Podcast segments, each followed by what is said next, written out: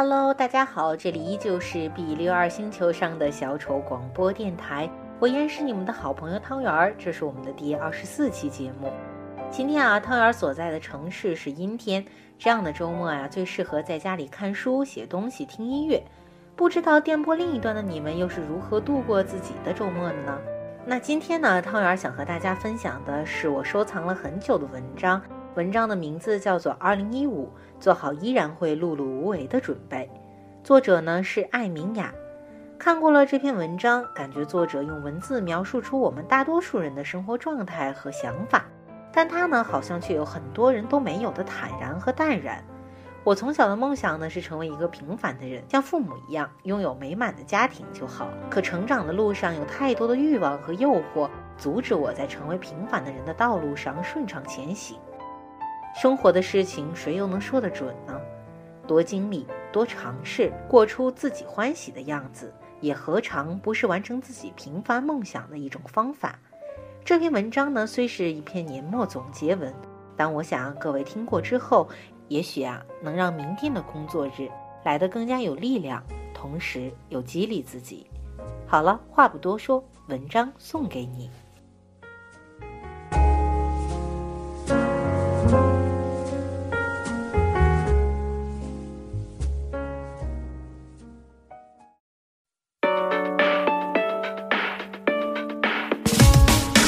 二零一五，做好依然会碌碌无为的准备。作者艾明雅。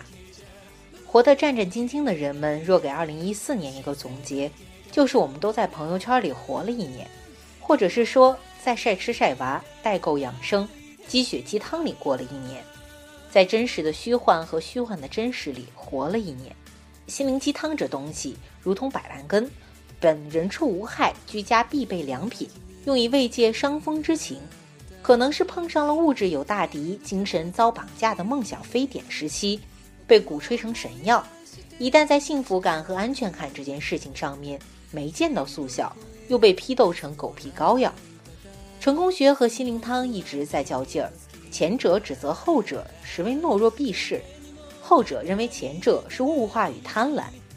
这样的较劲儿体现在朋友圈里，就化作总能看到那样刚毕业的年轻人。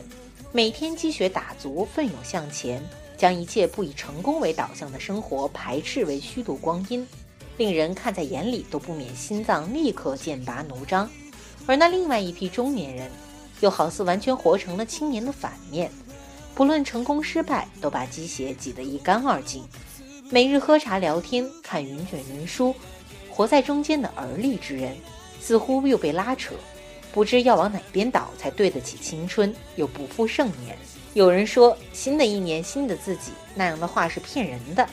其实不会有什么不同。一年又一年过去，究竟怎样的过此生有意义？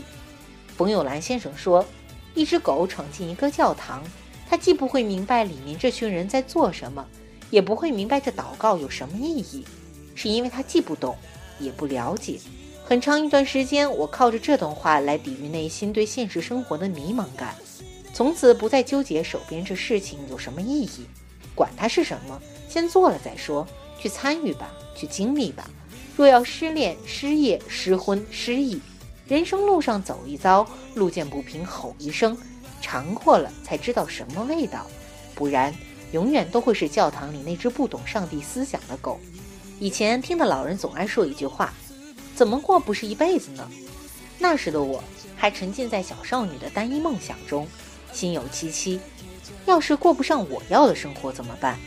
要是我大龄未婚，父母逼婚，全家在那个小城抬不起头怎么办？可要是嫁给一个穷鬼，房子车子都没有，还要伺候刁钻公婆怎么办？要是嫁个有钱人，他彻夜不归，外遇出轨，中年婚变怎么办？请不要笑，年少时候谁不是这样的呢？恨不得把五十年的人生都思量清楚，生怕走错一步。最后我没有嫁给有钱人，也没有嫁给穷鬼，我的公婆也不刁钻，但是也没有百分百过上梦想中的生活。这样平淡而庸碌的生活，我却醍醐灌顶。是的，没错，怎么过都是一辈子。这不是消极的，对我而言，这变成了积极的。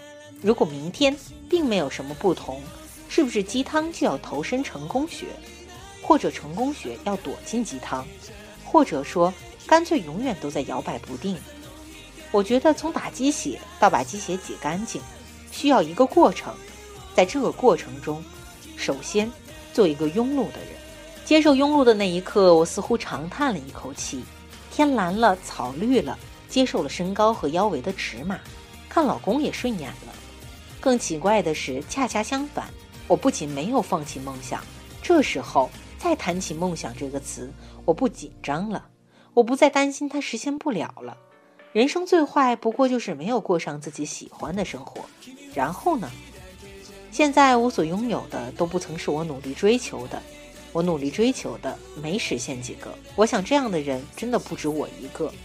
我开始渐渐相信命运这东西，但是我并不排斥更努力的活着。轻松时候把它端着，也许万一实现了；疲惫时刻把它放下吧，偶尔浑噩，努力去做一个有二两成就的人。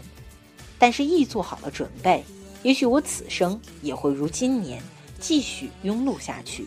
它就像空谷幽兰，我做好了找到它的准备，也做好了失去它的准备。如果说的再具体一点，就是我不再躺在床上思考什么人生。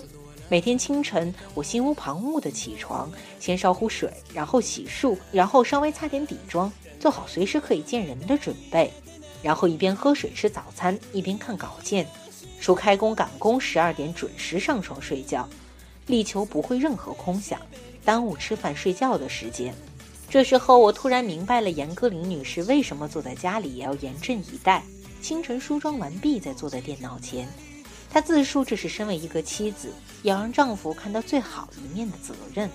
但我觉得这不仅仅与妻子的责任有关，这是人生的责任，这是一个你可以说是刻板，我却认为是自律的习惯。你可能觉得这太简单了，可前段时间我什么状态？睁眼想着孩子还没有带好，书也没有写完，匆匆忙忙爬起来，不知道要干什么。朋友叫我出去，却又要重新梳头洗脸，人生像房间一样杂乱。我整理了房间和起床的顺序，并且严格执行之后，觉得生活也清爽多了。老闺蜜也是个秩序控，手机 APP 像文件柜一样归纳整理，一如四年前，她站在广州的某个街头。围着黑白千鸟格的围巾，给我看她的大包里面排列的像兵马俑一样的小包。女人不要在包里乱翻一气，那个姿势真的很丢人。庸碌平凡里总有那么两个电影般的场景，让你觉得就这样也挺好啊。从此我不在生活里乱翻一气，因为觉得丢人。有条不紊的刷牙洗脸，也比翻来覆去叫嚣什么梦想强。我在这个南方的冬天，守着一个电暖炉，看着书，写着字，把平凡人生的日历又丢掉一本。据说，古老埃及有几组壁画，上面画着横气，是拿来称死去的人的心的。人心太重的人，要被恶魔吃掉一点，然后去天堂的去天堂，下地狱的下地狱。所以，我还是自己先把这心吃掉一点吧。前几日看李坚写农牧场，帐篷里烦躁的主人冲他发脾气，换做平日里有人这样对自己。立刻甩手主动滚出去，可此刻那帐篷外是荒野，是寸草不生的荒野。月光下也许还有狼，空旷、寂寥、肃杀、危机四伏。再心情不好，也只得老老实实待在帐篷里，等着天亮。多像此刻，只剩刷牙洗脸的人生也好，只有十二个平米的出租屋的人生也好，那都是你自己的帐篷啊。你知道，在这里面将度过你又一年庸碌的人生，那又怎样？因为外面是荒野、空旷、寂寥、肃杀、危机四伏。在心情不好，先老老实实待在里面，刷牙洗脸，多喝水，静静等着天亮。